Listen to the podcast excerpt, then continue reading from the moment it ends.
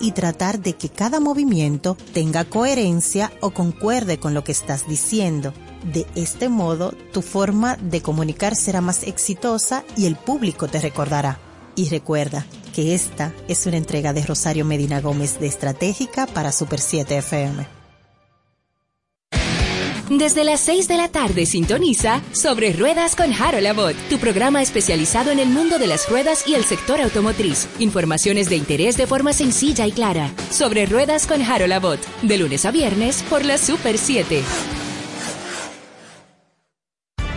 La información basada en hechos. De lunes a viernes sintoniza El Imperio de la Tarde con Héctor Herrera Cabral, Abelino García, Jaime Rincón y Miguel Tavares. De 4 a 6 de la tarde. Informativo, espontáneo y con diferentes puntos de vista. El Imperio de la Tarde por la Super 7.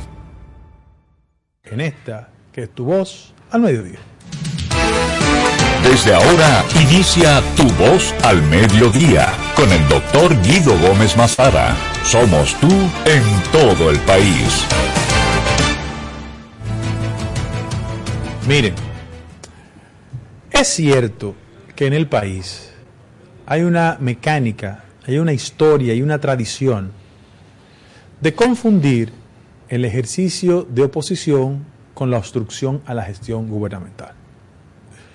Eso pasa porque este es un país que muy a pesar de los avances es evidente el escaso desarrollo político.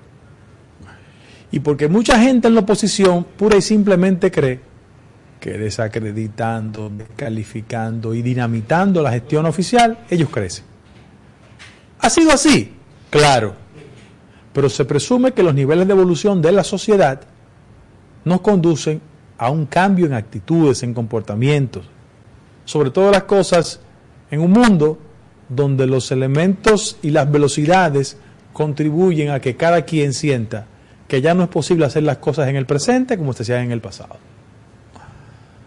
¿Dónde comienza la obstrucción y dónde comienza la gestión opositora? Yo estoy a favor totalmente del concepto de oposición constructiva.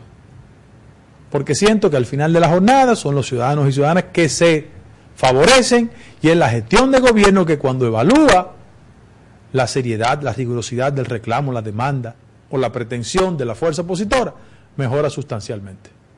¿Por qué? Porque cuando hay una voluntad de oposición constructiva, la gente prioriza el interés de la gente. Y yo estoy, repito, totalmente de acuerdo con ese ejercicio de oposición. ¿Cuál ha sido el problema? Que en el país se confunde el rol de oposición con el de obstruccionismo.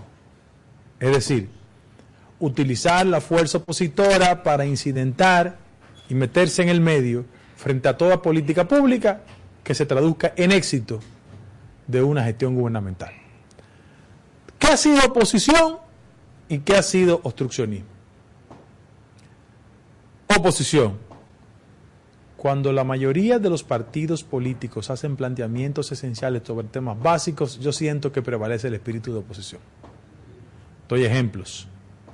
Cuando el doctor Fernández Reina, Luis Abinader y un grupo de sectores democráticos dijeron que no era posible modificar de nuevo la constitución, eso era un ejercicio de oposición positivo, porque priorizaba el interés del país.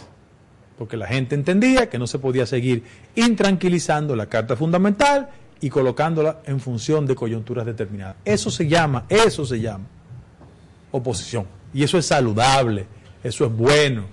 Ahora, ¿dónde la oposición malinterpretada se constituye en obstrucción? Cuando mucha gente del litoral opositor cree que quemando gomas, afectando los servicios públicos, provocando cualquier especie de exaltación, crece electoralmente y afecta la función del gobierno. Doy explicaciones. Inclusive salgo hasta de la jurisdicción dominicana para que la gente sienta que, que es una reflexión. O cuando los guerrilleros de las FARC se instalaban en cualquier centro eléctrico de un pueblo y le metían una dinamita para dejar sin electricidad a 20, 40 o 50 pueblos, eso es obstruccionismo. ¿Verdad? Eso es terrorismo. No, pero eso es obstruccionismo, porque eso sale de una lógica opositora para actuar en nombre del terror, pero obstruye. Bien, cuando Sendero Luminoso colocaba bombas en comunidades para imposibilitar que el servicio de agua potable llegara, eso, si bien es cierto, la gente lo califica de acciones terroristas, pero es un ejercicio de obstruccionismo. ¿Qué está pasando en la actualidad? Que es evidente que en la táctica inmediata del PLD, ellos creen que cercar, que desacreditar, que perturbar cualquier acción pública va a conducir a que la ciudadanía ponga los ojos en ellos y vuelvan al poder. En política uno nunca sabe para quién trabaja. Cuando los partidos políticos tradicionales comenzaron con esa lógica de desacreditarse, insultarse, obstruirse, creó las bases, ¿de sabe de qué? De un vengador social. La Venezuela que hoy la gente conoce, hay que recordarle que Acción Democrática y COPEI se decían de todo, se insultaban, se afectaban. ¿Qué hizo la gente? Bueno, yo estoy harto de Acción Democrática y COPEI y votó por otro. Ténganlo presente, muy presente. En Ecuador se acababan, se destruían, se insultaban. ¿Qué hizo la gente? Procuró un vengador social y le votó a su favor. Por el amor de Dios, la oposición dominicana tiene que hacer su trabajo. Yo en eso soy una persona con vocación democrática. Que hagan lo que tienen que hacer y que combinen la acción en la calle con las propuestas inteligentes respecto a múltiples temas de la vida nacional. Sobre el tema de Punta Catalina, que hagan su propuesta, eso es saludable. Sobre el tema social, que hagan su propuesta, que eso es saludable. Sobre el tema migratorio, que hagan su propuesta, que eso es saludable. Todo eso es bueno. Eso es parte del debate. Ahora, pagarle a gente para que queme goma, es obstruccionismo. Eso no es oposición. Y la verdad es que tenemos que emocionalmente prepararnos para que ese tipo de cosas pasen. Hay un falso argumento en un sector del PLD. Ellos sienten que si hacen líos, la dinámica del sector justicia se va a retardar. Lo que va a pasar en la Procuraduría, señoras y señores, no tiene nada que ver con quemar Diego Goma, con destruir cuatro puentes, con tener una campaña en las redes sociales. Eso no va a cambiar, ¿eh? Se lo dice alguien que ha sido fastidioso recordándole a la gente que la persona más popular en este gobierno se llama Miriam Germán Brito y no paga un chel en redes sociales, ni tiene líder de opinión, ni tiene bocina. La gente no es tan tonta, ¿eh? La gente no es tan tonta. Pero mire, y de lo que sí es un hecho es que la oposición actúa de manera coordinada. Eh, y lo digo, yo estoy de acuerdo contigo con eso de que Margoma, eso, eso no resuelve nada, eso le genera conflicto a las comunidades incluso. Eh, pero sí hay una oposición coordinada, porque no solo son actos, sino la agenda noticiosa se está manejando en función de lo que estorba, incomoda o desposiciona al gobierno cualquier noticia. Ayer el, ministro de, de, Educación estaba haciendo un evento que, que todo el mundo debe aplaudir, llevar creo que 17 escuelas a Politécnico, que ha sido un reclamo histórico de este país, de que tiene que darle la opción de que con carreras técnicas los jóvenes consiguen empleo más rápido. Y ahí está el ITLA como el mejor ejemplo de cuando eso pasa, así sucede. Sin embargo, un hecho fortuito, un hecho que hasta, ternura debe, debe dar, es distorsionado desde, pero no solo desde las redes, desde los medios de comunicación tradicionales, con personas que sirven a ese interés, y se termina hablando de otra cosa que no es una noticia positiva. Entonces, cuando digo que la oposición está comenzando a articularse, es que está manejando también la agenda noticiosa. Y hoy tú veías comunicadores, líderes de opinión, pónganle comillas la palabra líderes, entrándole a el ministro por algo que había hecho bien, pero refiriéndose a un evento paralelo, particular e incluso anecdótico. Ni siquiera al tema propiamente dicho, que repito, es un hito, o podría ser un hito en el tema educativo, porque mueve hacia la educación técnica, a una salida rápida al mercado laboral a muchos jóvenes. Entonces, eso no es fortuito. Y que pongan tres, cuatro gomas que se quemen en un lugar y le den un perfil noticioso como que se está acabando el país. Eso no es al azar. Cuando aquí hemos dicho con Omniel y contigo que los amigos de la oposición del gobierno pasado son profesionales de la política, la política en el siglo XXI tiene un alto componente de comunicación y ellos son expertos en eso. Y se están creyendo, algunos amigos, que eso no tiene impacto. Sí tiene impacto. Y sí tiene impacto. Porque hay temas que a la gente le está afectando y que además de esto, todos los días en los medios de comunicación, ¿qué es lo que te están diciendo? El gobierno batea mal, el gobierno se cuadra mal, fulano tira, tiró la pelota y, y, botó la pelota para primera. Entonces tú dices, bueno, esto es articulado. De repente aquí dice un... Fabricio, ese es su trabajo. Pero yo estoy, pero tú estoy completamente ah, de acuerdo. No, no, para que lo sepa, que ese es su trabajo. tú dices, eh, el presidente dio una declaración sobre un, un tema y ponen a un dirigente de la oposición a decir, fulano de tal, con todo el derecho que tienen los medios, yo no estoy hablando de él, refuta las declaraciones del presidente Abinader. Y es más importante la información servida en el sentido de que él refutó lo que dijo el presidente que la información que dio el presidente. Y eso lo estamos diciendo nosotros en este programa. Matiné, vermú y noche. Porque, repito, cuando los cauces de los ríos, cuando los ríos crecen, vuelven a su cauce natural. Y aquí hay gente que está volviendo a su cauce natural muy rápido. Muy rápido. Y entonces son supuestamente personas... Parece no volver a su cauce, ellos son de allá. Seguido, pero es que tú no puedes manejar los niveles de ingenuidad que se están manejando desde el poder. Con todo el cariño que le tengo a los amigos, esto es política, el arte de manejar las relaciones de poder. Y el poder es el poder para, el poder con y el poder en sí mismo. Entonces de repente aquí tú acabas de poner un tema. Punta Catalina. Yo he escuchado aquí, Jurita, decir que, que eso es inconstitucional, pero se le olvidó que en la administración pasada hay dos fideicomisos públicos que están funcionando. No, no, pero el, que molesta es el, el de ahora. Y están diciendo, porque es que yo me recuerdo, esto, es que esto es el ABC de la comunicación política. Es que yo me recuerdo. El problema es Fulcar, el problema es fulano. Eh, cuando Hipólito el problema era tú. El problema no era tú, ni es Fulcar, ni es Pedro, ni es José, ni es Juan. Es el presidente. Y si no se dan cuenta temprano de eso, cuando cuenten los votos se van a dar cuenta. Y uno se lo está diciendo de manera como de análisis gratuito, es una asesoría gratuita que le estamos dando. Comiencen a poner el discurso en manos de la gente que le duele su organización política, llámese como se llame.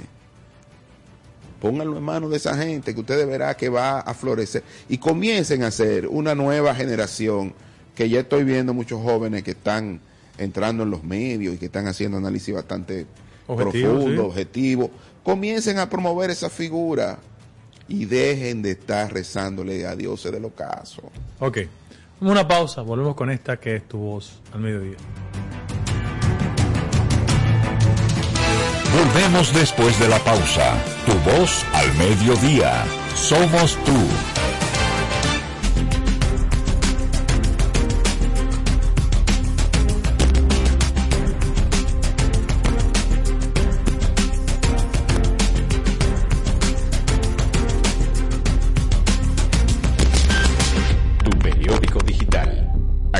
Las 24 horas, todos los días. El PRM es una escuela de democracia. Y así la construimos porque el viejo partido dejó de serlo. Por eso, todos aprendimos a que los procesos de convención interna sean universal, directo y secreto, como nos enseñó el doctor José Francisco Peña Gómez. Por eso, el próximo domingo 20, en el Hotel Lina Barceló, te invito a que comparta con nosotros ese deseo, que la próxima convención sea, al igual que lo soñó el doctor Peña Gómez, universal, directa y secreto, por un PRM del siglo XXI, pero fundamentalmente por un PRM para todos. De lunes a viernes a la una de la tarde, llevamos la universidad a tu pantalla desde el campus.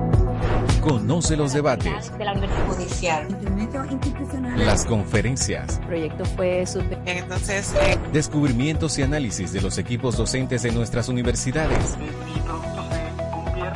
y especialistas invitados. Contamos con 1.585 áreas degradadas por residuos sólidos. Desde el campus, de lunes a viernes a la una de la tarde. Vívelo por Voz Media Network. La televisión llegó a nuestras vidas. Inició sin color, pocos sonidos, pero llena de emociones. La calidad de la imagen evolucionó junto a nosotros. Rompió todos los esquemas de lo que parecía posible. El mundo continúa evolucionando. La televisión también. Brindándote las mismas emociones de siempre. Ahora en la palma de tu mano. Win TVO, televisión en línea gratis, donde quiera que estés. Sí, sabemos lo difícil que es manejar un centro educativo y administrarlo con las herramientas inadecuadas puede traerte cientos de inconvenientes. Lidiar con admisiones, finanzas, calificaciones, registros y avisos suena como una tarea complicada. Sin embargo, todo esto y más puedes resolverlo de forma sencilla y rápida gracias a SAS. Con SAS, todas tus operaciones educativas y administrativas se vuelven más rápidas, eficientes y seguras. Conecta a tus docentes, personal administrativo, padres y estudiantes en una sola plataforma y gestiona todos sus procesos de forma ágil y automatizada. Cualquier persona puede manejar la plataforma gracias a su diseño amigable e intuitivo. Y si necesitas ayuda, cuentas con un equipo de soporte especializado en tecnología y educación. Que la dinámica del Ministerio de Educación no sea una preocupación para ti. SAS está diseñado para escalar y evolucionar junto al sistema educativo nacional. Un sistema de gestión académica para una nueva generación. Al fin de cuentas, de eso se trata. De dedicarse a enseñar. El resto, déjaselo a SAS. ¿Listos para empezar? Continuamos en Tu Voz al Mediodía. Somos tú. Miren, eh, lo he dicho en varias ocasiones, lo repito hoy. Que hay un mexicano contratado por el PLD, que es muy eficiente, ¿eh? Muy eficiente. Mira, Déjeme Guido. decir lo siguiente. Oh, en, ma- en tema de imágenes y de Sí, campaña, sí, ¿no? sí, está sí, bien. sí, está-. Sobre todo de campaña Están- sucia. Están en lo Eh, suyo. aquí le dicen, eh, bueno, allá le Campaña dicen... negativa. no, negativa. Campaña negativa. Sí que lo dice. Bien. El mexicano está aquí, todo el mundo sabe quién es. Eh, yo le conozco porque a los sitios donde yo he ido fuera del país, respecto al tema de charlas en materia de política comunicacional, eh, inclusive hemos compartido escenario. Pero no uno que se viste de negro, ¿no? Mm, no, no, Ese no no. JJ. ese no, no, este es mexicano. Ok. Lo conozco, de verdad, lo conozco. Eh, la última vez que estuve en la conferencia, eh, yo hablé primero y él vino después. Ah, sé quién. Bien, pero está aquí. Ese es su trabajo, ¿eh? Claro. Y tiene todo el derecho del mundo. Bien. Y lo contrató el PLD. Ahora, déjeme hacerle esta reflexión porque si no la hago, eh, me voy a morder la lengua. Yo tengo una relación de amistad con Fulcar. Sí, nosotros nos conocemos. Somos amigos. Hace muchos años. No por temas de PRM. Él viene de una vieja militancia de izquierda. Sí. Se vinculó al sector magisterial porque fue maestro primero. Y desarrolló un esfuerzo de carácter político. Tenemos amigos en común y yo tenía que no veía a Roberto como año y medio. De la campaña. De la campaña. Pero siempre nos juntábamos en la campaña. Y él hizo un trabajo bueno en la campaña. Hace como dos semanas yo estaba cenando en un lugar, él llegó, nos saludamos, hermano, hermano, ¿qué hay, qué hay? Pero no duramos dos minutos hablando. ¿Cómo tú estás? ¿Tu salud? ¿Qué sé cuánto? Coño, rebaja, coño, vida, no tengo tiempo. Esas son las la conversaciones nosotros. Pero siempre he tenido la mejor de las relaciones con él. Y nada lo va a alterar. Bien. Miren. ¿Cuál es el problema con Fulcar? ¿Es un problema personal? No. Porque esto no es personal. Esto no es personal. Roberto maneja el Ministerio de Educación, que a su vez es la cartera más importante porque tiene bajo su control presupuestario 4% del Producto Interno Bruto. Frente a eso es un pastel que mucha gente la aspira. Y en la conformación de lo que ha pasado en el Ministerio de Educación y los negocios que se han derivado del manejo de esa estructura, Roberto no encaja en esos esquemas. Oiga lo que estoy diciendo. En los últimos 12 años en este país, todos los ministros de educación, ninguno tiene las credenciales académicas de Roberto. Roberto es doctor en educación. ¿Ustedes sabían eso? Él es doctor en educación. Viene del movimiento de profesores y se hizo doctor en educación. Es decir, sus credenciales académicas nadie le impugna. Uno. Cuando él llega ahí, hay fuerzas que se quieren acomodar. Y frente a eso, en este año y medio, los que no han podido preservar sus privilegios y los que no han podido, de una forma u otra, sacar ventajas, actúan en dos direcciones.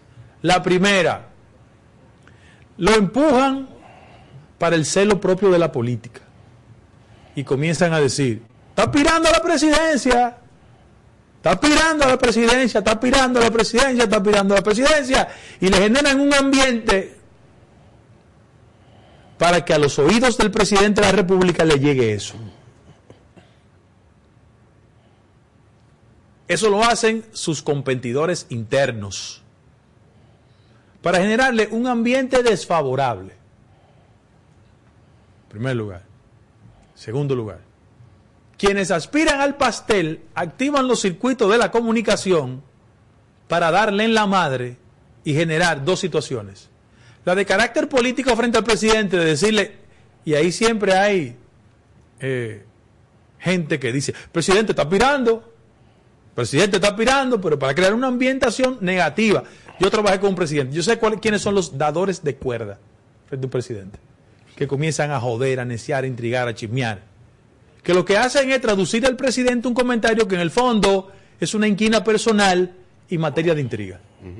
Bien. Entonces, el tema de la educación.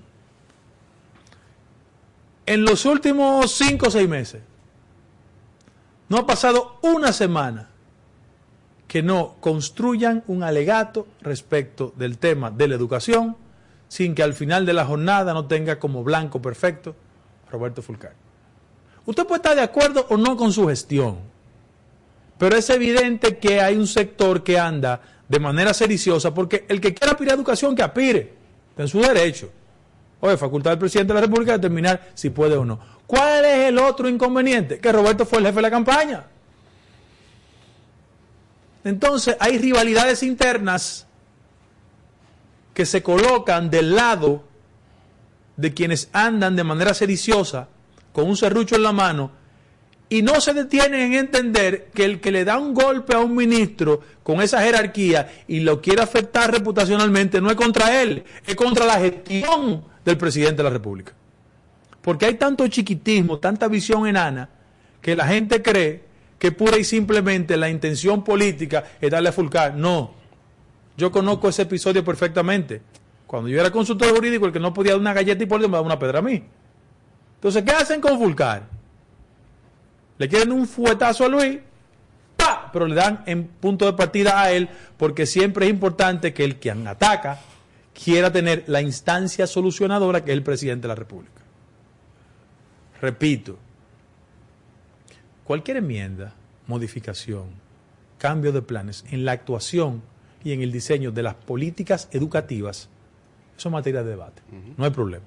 Ahora, hay una intención profundamente marcada porque todas las semanas están sistemáticamente dándole. Compañeros del PRM, no se presten de tontos útiles porque en aras de una rivalidad o una aspiración de sustituir a Roberto Fulcar, no comiencen a frotarse las manos diciendo, ay, qué bueno que le den, porque ahora es Fulcar, mañana es el otro. Y digo yo, pensamiento de Doniel Independiente, Faricio de Doniel Independiente, ahí hay un problema de clase. Y no digan que yo quiero introducir ese componente. Oigan, ahí hay un problema de clase. Es que ese negrito del sur, que llegó de reversa a la capital, también no se acomoda con algunos sectores. ¿Usted no se han dado cuenta que todo el que llega a educación se pone loco y confunde presupuesto con liderazgo? ¿O acaso ustedes no miran de la experiencia del PLD reciente? Que dos ministros creyeron que podían ser presidenciales. ¿Ustedes no se acuerdan de eso? Entonces, ¿qué pasa? Que políticamente le activan ese circuito frente al presidente contra Fulcar. Fulcar no es loco, ¿eh? Fulcar no es loco, no subestimen la inteligencia de Fulcar. Fulcar es un tipo inteligente, con destreza, con habilidades. Se lo dice una gente que no tiene ningún interés en educación ni ha pasado por educación. Lo que eso es amigo de él. Y cuando veo que le están dando a uno de abajo, yo tengo una reacción de solidaridad natural. Repito, en lo que respecta al tema de sus acciones como ministro de Educación, usted puede discutir cualquier acción. Discútala, correcta, incorrecta. Pero él estaba ayer empujando, ¿usted lo que estaba empujando él? Transformar los modelos de escuela en politécnico. ¿Ustedes saben por qué? Porque el mercado laboral dominicano está requiriendo de técnicos en computadora, eh, técnicos en, áreas de aire acondicionado, en, formación idiomática, en el área de turismo. Entonces, él estaba haciendo ese esfuerzo, ¿no verdad? Y generan una noticia incidental para borrar la significación de la acción educativa. Señores, ustedes pueden ser muy inteligentes, muy diestros, muy capaces, pero aquí no somos idiotas. O sea, están en eso.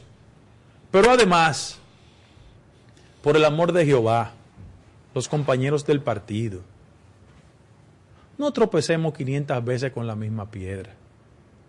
¿Cuál fue la historia reciente? La que hemos superado afortunadamente y la que tenemos la obligación de jamás volver a ese tipo de práctica. Que hay gente que en aras de dejar tuerto al rival interno se queda ciego. Y lo remito a la historia. Jorge Blanco contra Guzmán, ¿verdad? Jacobo contra Peña, Hipólito contra Tuey. El de nosotros es mil veces mejor que un contrario. Yo no sé dónde hay que hacerlo. ¿Y eso con Fulcar? No, no es con Fulcar. No es con Fulcar. Repito, hay un problema de clase como no lo pueden impugnar por su jerarquía política, porque fue el jefe de la campaña, contra viento y marea, porque mucha gente le tenía el serrucho prendido en la campaña. Eso es la verdad. Porque también jode mucho con Fulcar, pero cuando ninguna de esa gente creía en Luis, eh, eh, creía en Luis Abinader, Fulcar estaba con Luis Abinader. Del mismo Coño, porque es que son muy oportunistas también. Respeten los espacios de los otros. Porque nadie creía en Luis. Ahí estaba Roberto. Entonces respeten eso. Reitero, usted puede discrepar de las cosas que él está haciendo en materia educativa. Segundo lugar, ¿eso es contra Fulcar? No, eso es contra Deligne. Porque no perdona que un muchacho de San Carlos, que no va a salir de ahí, así lo quiero decir. Fulcar no va a usar el Ministerio de Educación para pirar a la presidencia. Lo que se han, lo que se han dedicado a eso es gente que lo quiere joder para ponerle mala con el presidente y para dinamitar su gestión. Mira, que quiere ser presidente. Mentira. ¿Qué coño está jodiendo eh, Roberto con temas de la presidencia o de aspiraciones? Además, él es tan inteligente que tiene que darse cuenta de lo que le ha pasado con los ministros que recientemente creyeron en eso. Pero joden, joden, joden, joden, joden. Bien. Contra Fulcar, mentira. Contra Deligne también.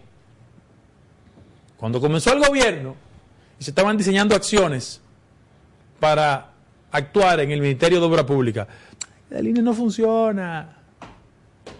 Funciona. Y comenzaban a diseminar eso, a joder A él no le imputaban el tema de la aspiración presidencial, pero comenzaban a joderle a decir, hay que buscar uno más eficiente. Claro, buscó un blanquito que nunca tuvo con Luis, sino al final, para sustituirlo.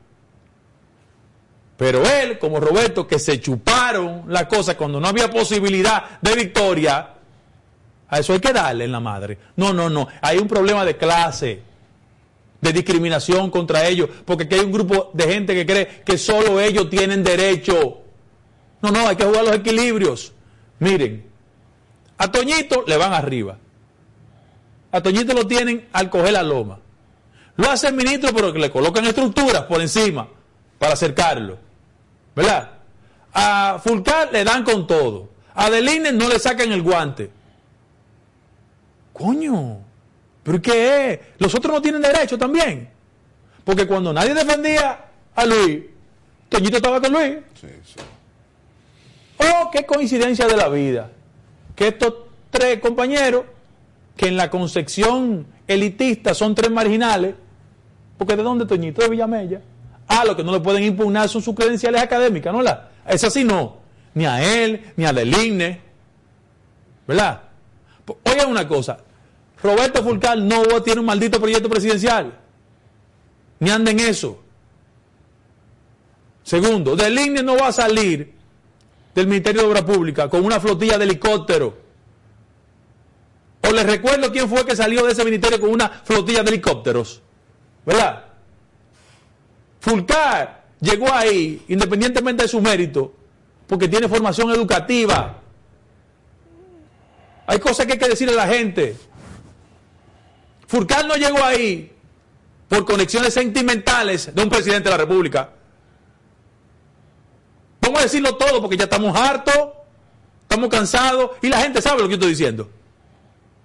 La gente sabe lo que yo estoy diciendo que aquí hay ministros de, educación que llegaron ahí no por sus credenciales académicas, llegaron por conexiones de carácter sentimental, que no es el caso de Roberto. ¿O estoy hablando mentira? Eso lo sabe todo el mundo en este país. Joden, joden también con Deligne. Claro, Deligne no va a salir de ahí. ¿Ustedes saben cómo? Ni con una flotilla de helicópteros. Eso no va a ser Deligne. Él no tiene una flotilla de helicópteros. Busquen si una hermana de Deligne está en la Cancillería nombrada y nunca fue, como el anterior ministro. Busquen, o busquen si una hija de Deligne está en el sector servicio exterior, como un ex ministro, que todo el mundo sabe quién es. Yo no, yo no he visto el primer edificio que, ha comprado siendo ministro de Obra Pública del INE. Tiene edificio. Pero ustedes saben quién se compró media eh, eh, los Prados con edificio, con casi lo compró todo. Entonces con eso no dicen nada. Coño, jodiendo a estos que son los negritos, los pobres y los de abajo. No, pero no es así tampoco. Así no es. Yo repito, yo tengo muchísimo que no veo a Roberto. Lo vi así accidentalmente. A, Toñito yo le digo de todo, tengo mucho que no lo veo. Y con Delinde lo vi los otros días. Yo estaba eh, en un canal de televisión, llegué y él salía y no vimos qué hay, qué hay, qué hay porque estos programas no tienen nada que ver con publicidad, ni, ni le interesa esa maldita vaina. Pero uno está harto de ver este tipo de cosas. O sea, aquí hay un grupo de gente que cree que solo ellos tienen derecho. Y cuando los otros pueden, producto de su esfuerzo político y de sus capacidades, no, no, vamos a reventarlo. La gente se harta. La gente se harta. Eso es un problema de clase que tienen si ustedes quieren convencer al presidente de la República que le entregue el 4% del PIB, coño, pues vayan allá y, convénzanlo. Convénzanlo. Porque todo el mundo sabe quién que está detrás de esa vaina. Que son insaciables. No era Balaguer que decía así. Son insaciables. Lo quieren todo. Todo lo quieren. Entonces llegaron último. Eso llegaron último. Cuando había que salir a hacerle campaña a Luis, ninguno estaban ahí. Pero porque dieron tres pesos en la campaña y, tienen la melcocha de sectores económicos, a eso sí pueden. Antes los negritos, los de abajo, los prietos, eso no. No, pero por favor. Vamos a una pausa.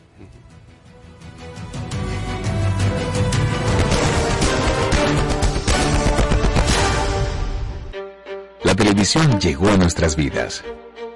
Inició sin color, pocos sonidos, pero llena de emociones. La calidad de la imagen evolucionó junto a nosotros.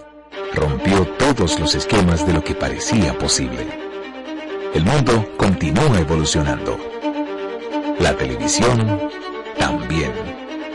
Brindándote las mismas emociones de siempre, ahora en la palma de tu mano.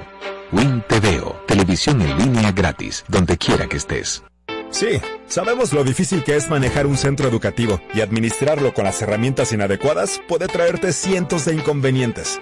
Lidiar con admisiones, finanzas, calificaciones, registros y avisos suena como una tarea complicada. Sin embargo, todo esto y más puedes resolverlo de forma sencilla y rápida gracias a SAS. Con SAS, todas tus operaciones educativas y administrativas se vuelven más rápidas, eficientes y seguras. Conecta a tus docentes, personal administrativo, padres y estudiantes en una sola plataforma y gestiona todos sus procesos de forma ágil y automatizada. Cualquier persona puede manejar la plataforma gracias a su diseño amigable e intuitivo. Y si necesitas ayuda, cuentas con un equipo de soporte especializado en tecnología y educación. Que la dinámica del Ministerio de Educación no sea una preocupación para ti. SAS está diseñado para escalar y evolucionar junto al sistema educativo nacional. Un sistema de gestión académica para una nueva generación. Al fin de cuentas, de eso se trata. De dedicarse a enseñar. El resto, déjaselo a SAS. ¿Listos para empezar?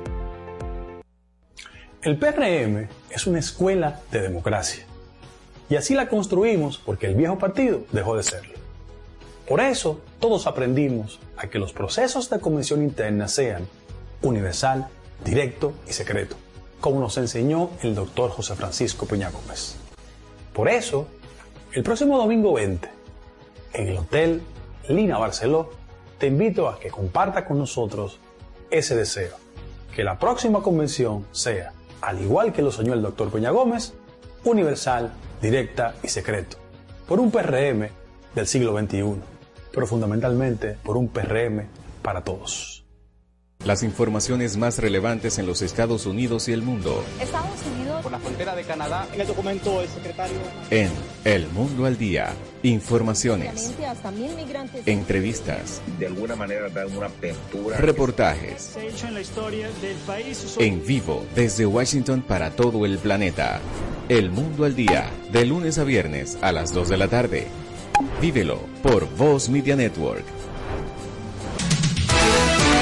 Continuamos en Tu Voz al Mediodía. Somos tú.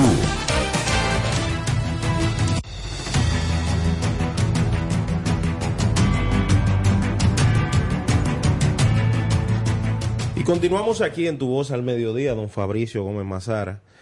Eh, lo que dice Guido y lo que decía Fabricio, yo tengo semanas con el discurso de que el gobierno tenía que cuidarse de esas cosas que están sucediendo. No semanas, yo recuerdo que antes de que Luis tomara posesión en el proceso de, de, de cambio de mando, le advertía que el Partido de la Liberación Dominicana no es un partido de niños y que ellos iban a tratar de distorsionar y minar al gobierno en todo el proceso.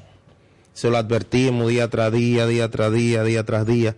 Pero hay cosas que hay que llamarlas por su nombre. Primero, tú no puedes sostenerte en el error de que tú te las sabes todas. ¿Por qué? Decía mi abuela que la experiencia es más barata. Cuando a uno, alguien que ha transitado un tramo. Sí, señores, cuando una persona camina de aquí a allá y se cayó ahí, me dice, Oniel, mira, yo me caí de, ahí, de aquí a allá. Ya yo sé que tengo que cuidarme cuando camine por ahí. Entonces, el PLD, yo lo conozco no porque fui PLDista, yo nunca he sido PLDista, gracias a Dios, sino porque el PLD me dio mucha caña, particularmente en los últimos seis años de Danilo. Entonces yo digo, señores, uno conoce la forma de pensar de los dirigentes del PLD, particularmente cómo, su cúpula. ¿Cómo actúan? ¿Cómo actúan? Lo que está sucediendo con Furcal tiene dos componentes, y estoy de acuerdo contigo. El componente de clase, hay una clase oligarca de Santiago que quiere administrar el Ministerio de Educación y está haciendo de todo para sacarlo a él. Pero segundo, hay otra clase oligarca también que quiere administrar la campaña de la reelección de Luis. Lo dije el otro día aquí, hace una semana y lo repito. Y hay una campaña para que Roberto no dirija el ministerio de, de- digo, la dirección de campaña. Dicen que esos grupos oligarcas prefieren a Nene Cabrera. Yo no sé si es el que está detrás de eso. Ahora, dicen que los grupos lo prefieren a él. Yo me sorprendo. No, hombre, pero no, no, no, pero eso. Yo no sé. Yo, tam- yo no, No, digo no. que yo digo que los grupos no, quieren que sea él, quieren que sea él. Ahora, a mí me extraña la campaña sistemática que hay desde la parte del Ministerio de Educación y desde la parte política. Lo que pasó ayer con el tema de los perritos es un tema hasta estético. Sin embargo, demuestra una vez más que el gobierno está subestimando a la oposición y la oposición está trabajando duro en fuñir al gobierno. Claro. ¿Cuál es el problema? Porque tú le das contenido a la oposición política para que haga de ti trizas. El gobierno sabe. Yo decía, el ministro del Interior, que fue tu primer comentario, donde ustedes conversaban, dice que hay grupos de oposición que están promoviendo las protestas. Lo decía anoche y lo repito ahora. Es una irresponsabilidad del ministro de Interior, lo digo yo, ni él. Usted despacharse que hay grupos de oposición en eso. Diga cómo se llaman. Sométalo. Usted fue elegido, fue electo por el presidente de la República para defender la seguridad interna del país. Imagínense que en la protesta de San Francisco Macorís antes de ayer maten a una persona o destruyan un negocio o le causen un daño a cualquiera. ¿Quién paga por eso? Cuando son protestas políticas, dice el ministro del Interior. Bueno, pero lo que tú tienes que hacer. Miriam Germán está así esperando por segundo el nombre de quienes son los que están detrás de eso. Pero hace tiempo que ese tipo de declaraciones dejaron de funcionar en la política dominicana. Tú no puedes decir los grupos de oposición. Ah, pero ¿quiénes son los grupos de oposición? Los vinchos. Eh, Leonel. Eh, Peñaguaba. Yo me pregunto porque son muchos grupos de oposición. Ahora, cuando tú dices, no, el PLD, y eso lo hace fulano de tal, y le paga fulanito de tal, nosotros tenemos un informe de esto, de esto y de esto, y estamos procediendo a someter ante la Procuraduría General de la Y. Danilo en un discurso no acusó a Yayo de algo. Exactamente. ¿Ustedes recuerdan eso? Claro que sí. Dijo que se había reunido en un sitio con esto y que era el que estaba conspirando. Señores, lo que estamos hablando es un tema delicado. Decir que los grupos de oposición, y repito, yo quisiera, oiga, yo dejo de comer tres días, que es lo que más me gusta. No, no, no, no. Sí, no. sí, sí, me No, eso no, eso no. Me sacrifico. No, no, no, no, Si eso el, no. ministro, si el ministro del Interior dice los nombres, porque la política hace mucho que cambió y nosotros estamos cansados de que se lancen acusaciones y no tengan nombre. Yo estoy hablando aquí que lamentablemente se está construyendo una lógica de desorden, pero el gobierno está contribuyendo con eso. Está contribuyendo dándole material. Yo decía, y Fabricio y yo conversábamos esto durante algunos días, el tema del fideicomiso. El gobierno permitió que la palabra fideicomiso se convirtiera en una palabra odia- odiada para la población. Una mala palabra. Y yo digo, lo que debió convertirse en una mala palabra fue el tema de Punta Catalina. Pero ¿qué pasó? Los grupos oligarcas sacaron a Andy Dawager del expediente. Cerraron el 2.0 de Odebrecht para que nunca más se hable de eso. Segundo, los que manejaron el tema en el gobierno pasado estaban con la cabeza escondida y de repente lanzaron un discurso, vi a Bichara que escribió un tweet donde él decía que era lo mejor era sí el fideicomiso, pero que el gobierno tenía que revisarlo. Yo digo, ven acá, pero tanta amabilidad me confunde. Es que el gobierno ha permitido que mediáticamente el PLD lo cerque, vamos a decirlo con nombre y apellido. Y las bocinas del PLD, los que recibieron mucho dinero, los que recibieron contratos, los que no tienen cómo explicar la forma de vida, ahora el PRM lo está financiando. El PRM no, el gobierno del PRM. El gobierno del PRM lo cargó para Fitura. A ese tigueraje que históricamente manejaba ese evento con Francisco Javier, fueron y lo manejaron con David Collado. Igualito o más. Ah, yo me estoy ahorrando 100 dólares en un boleto de avión, pero todos esos tigres estaban en primera clase viajando y en hoteles de primera, con su dinero. no. Entonces, señores, mientras sigan dándole contenido a los enemigos, lo primero que dijeron, como me dijo un amigo ayer, lo que pasó en Fitur, fueron esos periodistas que andaban. Oye, ellos de que están ahorrando mentiras, ya nos quedamos en esto, en esto, hicimos esto, lo otro, gastamos, nos dieron de todo. Eso es lo que andaban ahí. Entonces, el gobierno puede quejarse de que esas bocinas hoy le estén creando todo este ambiente de descontrol. No, es que tú le estás dando pan a tus enemigos. Claro. Y tus enemigos te están dando caña. Entonces, vamos a dejar de buscar excusas. Primero, el gobierno tiene que hacer un trabajo serio con la comunicación de él. Serio. Segundo, los errores. Vamos a pensar antes de hablar, antes de hacer cualquier cosa, para que no sigan maximizándose las cosas. Tercero, cuando vayan a proponer cualquier plan, revisarlo previamente, para que se acabe el relajo de que cuando se somete un proyecto como el fideicomiso, que yo estoy de acuerdo en gran parte, entonces venga cualquiera que se robó el país y te lo ridiculice y te lo dañe y te ponga la sociedad en contra. O sea, es que hay que comenzar a dejar de decir, ay, qué mal me ha ido. No, no, no. El gobierno dominicano, el presidente de la República, los funcionarios que le acompañan, tienen que sacudirse, como uno dice en el campo. Sacudirse. La sábana hay que sacudirla. Y cualquiera que no esté operando en la dirección que le convenga al gobierno y al partido, entonces usted tiene la forma de hacerlo, de apartarlo. Lo de Furcal se va a maximizar. ¿Por qué? Porque él no ha tenido decisiones correctas en los últimos tiempos. Yo tengo mi propia, mi propia apreciación de la gestión de Furcal. Y soy de lo que decía en un momento que había que quitarlo. Ahora, no quitarlo porque los grupos dicen, porque hay un grupo económico detrás, no, hay que quitarlo. No. Y maximizando cualquier cosa que pase en el ministerio. Ustedes creen, y ahí estoy de acuerdo con Fabricio, 76, 79 liceos que son convertidos en Politécnico. Es una noticia bonita. Y yo la veía. Pero esa noticia se eclipsó por tres perros. tres perros eclipsaron la noticia. Ahora, ¿qué pasa? Yo digo, el ministro de Educación, que es quizás uno de los políticos más finos del grupo de Luis, debió estar analizando de subió ese tweet. Tú no puedes, cuando tú eres el ministro de Educación, cuando tú eres un empresario grande, cuando tú eres una persona de cierta relevancia, manejar tu, tus redes sociales. Porque hasta en la redacción de un texto te pueden acabar.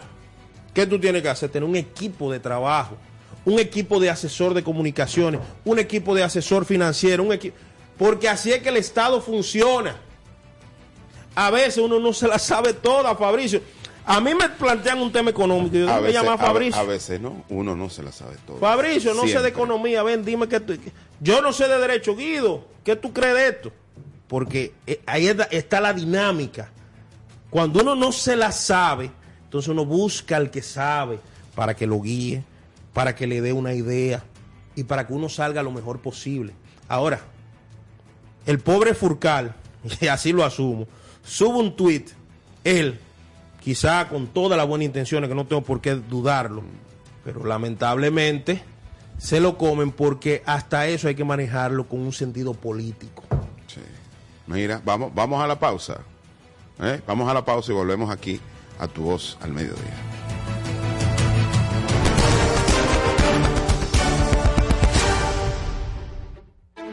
Análisis. Bienvenidos a Foro de la Voz de América. Pero sí estamos también muy involucrados. De una forma profesional.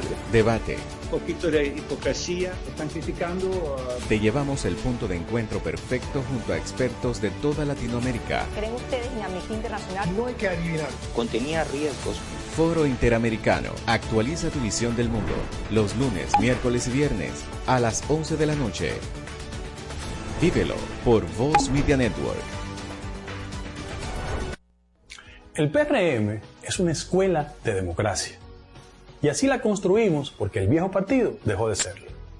Por eso, todos aprendimos a que los procesos de convención interna sean universal, directo y secreto, como nos enseñó el doctor José Francisco Peña Gómez. Por eso, el próximo domingo 20, en el Hotel Lina Barceló, te invito a que comparta con nosotros ese deseo, que la próxima convención sea, al igual que lo soñó el doctor Peña Gómez, universal, directa y secreto, por un PRM del siglo XXI, pero fundamentalmente por un PRM para todos. La televisión llegó a nuestras vidas. Inició sin color, pocos sonidos, pero llena de emociones. La calidad de la imagen evolucionó junto a nosotros. Rompió todos los esquemas de lo que parecía posible. El mundo continúa evolucionando. La televisión también. Brindándote las mismas emociones de siempre. Ahora en la palma de tu mano. Win TVO, televisión en línea gratis, donde quiera que estés. Continuamos en Tu Voz al Mediodía. Somos tú. Seguimos aquí en la parte ya final de Tu Voz al Mediodía.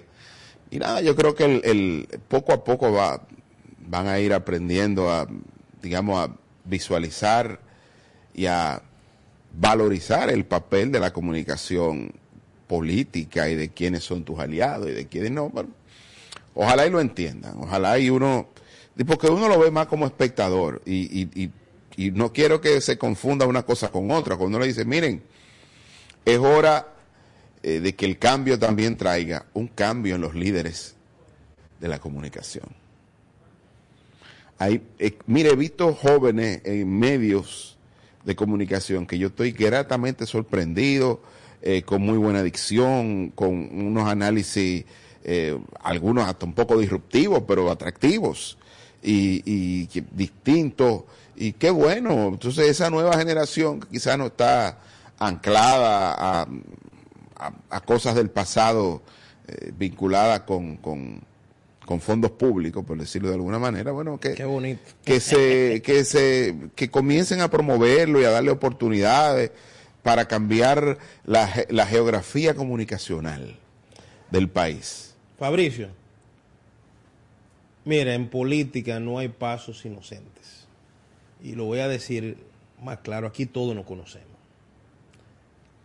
Aquel evento de Fitur, donde al presidente de la República lo sentaron al lado de un comunicador que le dio un fuetazo y que hizo que el presidente se saliera de control porque se enojó. Se enojó y le respondió molesto. Eso no fue fortuito, amigos míos. Y el gobierno no lo está entendiendo. Esa gente, ya la sociedad comenzó desde hace años a, como dice un libro que yo leí recientemente, aplicarle el poder del veto. O sea, a mutearlo, como uno dice, a ponerle mute, a, a callarlo. La gente vio los intereses de, de- de esos comunicadores, que merecen todo mi respeto, porque ellos hacen, si el gobierno lo busca, pues ellos son, tienen que, son comerciantes, tienen que entrar en eso. Ahora, a ti no te puede suceder un fracaso y al otro día tú volver a estar con la misma persona que fracasaste. Ahora mismo es comunicación política. El gobierno, tú decías hace una semana y media, dos semanas, el presidente se lanzó con aquel acto del PRM. Claro. Pero es que el presidente tiene que entender que a partir de ese acto las cosas cambiaron. Y hasta cierto nivel de tranquilidad que había, de tregua, cambió. Ahora es fuego. ¿Por qué? Porque la oposición del PLD, bueno, Danilo lo dijo el fin de semana, Danilo dijo algo, que si los asesores y analistas del gobierno lo estudian, saben por dónde anda la cosa. Danilo dijo, en el PLD había comida, en el PLD habrá comida de nuevo. Están atacando al gobierno por los problemas neurálgicos y el gobierno no lo ha entendido. Y están usando sus voces en los medios de comunicación para extender ese malestar. Lo que pasó en abril del 84 no fue fortuito. Todavía hay escritores dominicanos que hablan de las fuerzas oscuras del reformismo que se movieron en los barrios de la capital para que luego que se firmó aquel acuerdo con el Fondo Monetario Internacional, la gente se tirara a la calle, Fabricio. Eso no fue fortuito. Eso no fue de que, que ah, la gente se tiró porque subieron los precios. No. Habían fuerzas detrás trabajando para que sucediera eso. Entonces, lo que, está, lo que está pasando hoy no debe sorprenderle, eso pasó en el 84. Lo único que ya no es el PRSC, ahora es el PLD trabajando de manera coordinada después de años en el gobierno, entendiendo lo que significa el aparato de comunicación, entendiendo lo que son los medios. Yo he dicho responsablemente que no se ahorren la publicidad, no presidente, porque aquí la gente trabaja con valores cognitivos.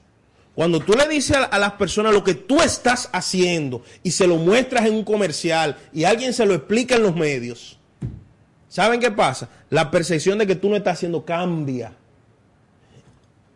Y cuando traen asesores que saben muy bien cómo manipular la mente del consumidor y le dan recursos, esos asesores hacen de todo. Miren cómo las redes sociales que se había convertido en un espacio donde hasta el presidente hablaba con cualquier ciudadano, la han minado. Ahora las redes sociales es un peligro para cualquier funcionario y para el presidente. Porque tienen un grupo de tigres ahí que desde que usted escribe A, le caen arriba. Sí, sí, son bots, son bots, no son, no son personas, son, son máquinas, son algoritmos. Mira, eh, vamos a dejarlo hasta aquí por el día de hoy y mañana nos volvemos a encontrar en Tu Voz al Mediodía. Hasta aquí Tu Voz al Mediodía con el doctor Guido Gómez Mazara. Somos tú.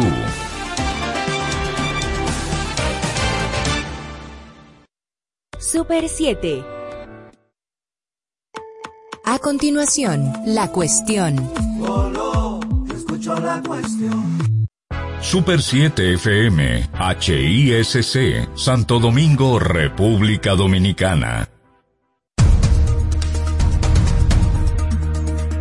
Experto en desastres naturales, anticipa un futuro de feroces huracanes. Y ahora las noticias del portal super7fm.com.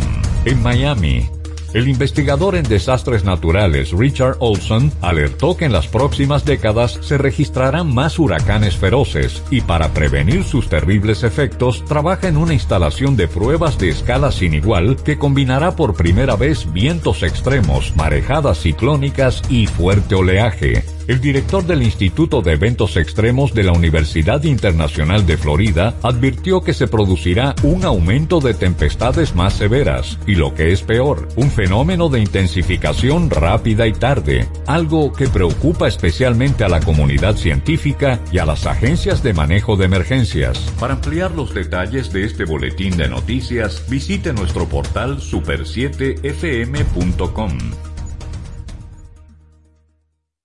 Información al instante en Super 7, 107.7 FM. Pero mira, Fran con ese equipo nuevo. Oh, lo consiguió en Claro Outlet con un super descuento. ¿Cómo? Vámonos para allá ahora mismo. Aprovecha las ofertas especiales de Claro Outlet en equipos seleccionados. Llévate tu smartphone y laptop con hasta un 100% de descuento. Adquiérelos a través de tienda en línea con delivery gratis o en puntos de ventas Claro. Ven y únete a la red móvil más rápida del país. Confirmado por Speed Test y de mayor cobertura. Conoce las ofertas en claro.com.do. En Claro, estamos para ti. Comando, entonces usted me está diciendo que ahora yo puedo pagar la multa que me está poniendo, hacerle el depósito a mi doña y de paso mi tarjeta de crédito desde ese cajero de depósito Banreservas.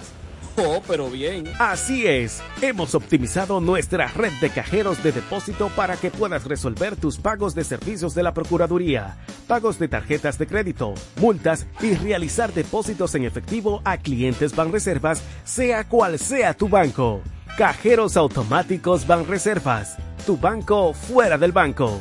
Banreservas, el banco de todos los dominicanos.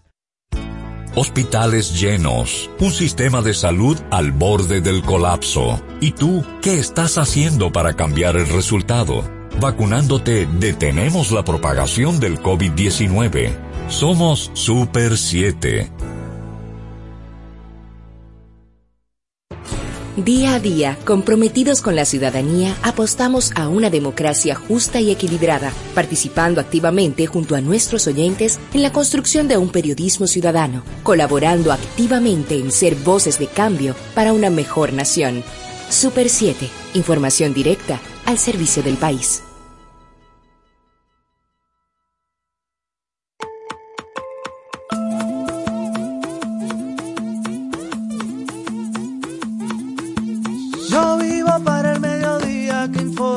Yo crezco en el mediodía que educa. Veo el conocimiento en todas sus formas. Yo soy denuncia, noticia y cultura. Yo vivo en la calle que se apasiona. Soy sociedad que clama justicia. Creo en el ciudadano que se cuestiona. Cabeza y corazón me aclaran la vista. Yo soy del pueblo que tiene memoria. La libertad me la da la información. Todos los días una historia. Por eso al mediodía yo escucho la cuestión. Oh, lo, lo, lo, lo, lo, lo. Oh, lo, yo escucho la cuestión. Oh, lo, lo, lo, lo, lo, lo. Oh, lo, yo escucho la cuestión. Muy buenas tardes amigos de toda la República Dominicana que nos sintonizan a través de la Super 7, 107.7 FM en todo el territorio nacional, a través de internet en la página web super7fm.com, en streaming a través de las cuentas de Facebook y Twitter de la Super 7, Super 7 FM, en vivo a través de su canal de YouTube y el podcast diario de este programa lo sube a las plataformas digitales Domi Play. Buenas tardes, Patricia Solano. Buenas tardes, Diana Lora. Hoy es jueves 10 de febrero, otro día fresquito en el territorio nacional. Eh, la ciudad amaneció en 19 grados y a esta hora no sé a cuánto estará, pero eh, estamos viviendo unos días de mm, fresco así, que se siente como aire acondicionado, muy agradable todo. Qué bueno que están con nosotras. Sí, así es, qué bueno que están con nosotras. Y hoy es un día en el que tenemos que analizar el anteproyecto de reforma constitucional que ha depositado el Poder Ejecutivo en el CES, en el Consejo Económico y Social, y que será el tema de debate y discusión durante todos los próximos días. Ustedes recuerdan que el presidente había prometido el año pasado, cuando cumplió su primer año de gobierno, que él iba a entregar una, un proyecto de reforma constitucional antes de que terminara el año 2021. Bueno, terminó el año 2021, evidentemente ya sí están los aprestos para hacerlo y se ha enviado al CES lo que quiere el gobierno que sea esa propuesta para su discusión. ¿De qué vamos a hablar ahí? Sobre todo sobre el tema de la independencia del Ministerio Público. ¿Qué es lo que está proponiendo el gobierno? Esa es la cuestión. Así es, pero además es un inédito. Esta cuestión es algo inédito en la República Dominicana. Nunca en la historia un presidente había propuesto quitarse poder en una reforma constitucional. Y la propuesta de un procurador independiente que se llamaría fiscal general le quita poder al primer mandatario de la nación. Y ya hay algunos políticos que aunque no lo dicen abiertamente, pero que no están muy de acuerdo con eso, porque sienten que un fiscal independiente eh, tendría en sus manos la, digamos, el destino de aquellos que están acostumbrados a ir al gobierno a cometer actos de corrupción. Sin embargo, eh, este país tiene que dar ese paso adelante porque ya está bueno del saqueo al Estado, pero además porque eso es saludable, eso es saludable, es, ese es la puerta de la justicia y a eso es que aspiramos, a una justicia independiente. Entonces vamos a hablar de eso hoy. Por cierto, eh, vamos a ver en las noticias unas críticas que ha hecho Wilson Camacho al gobierno y que no han caído muy bien. Eh, imagínense que Milagros Ortiz Bosch le ha respondido a Camacho. Les adelantamos que una respuesta muy floja, eh, porque de lo que se está quejando Camacho ya vamos a ver eh, tiene que ver con los actos de corrupción que la Procuraduría está manejando de este gobierno, como es el caso del INAVIE.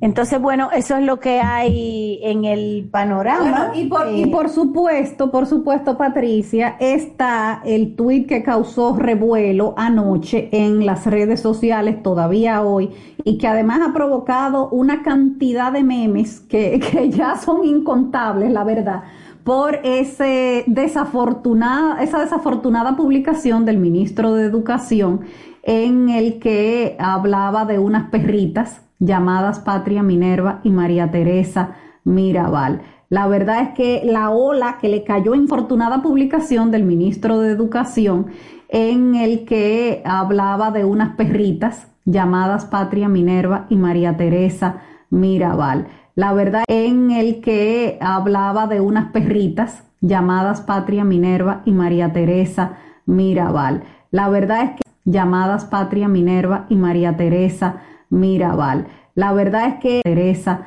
Mirabal. La, la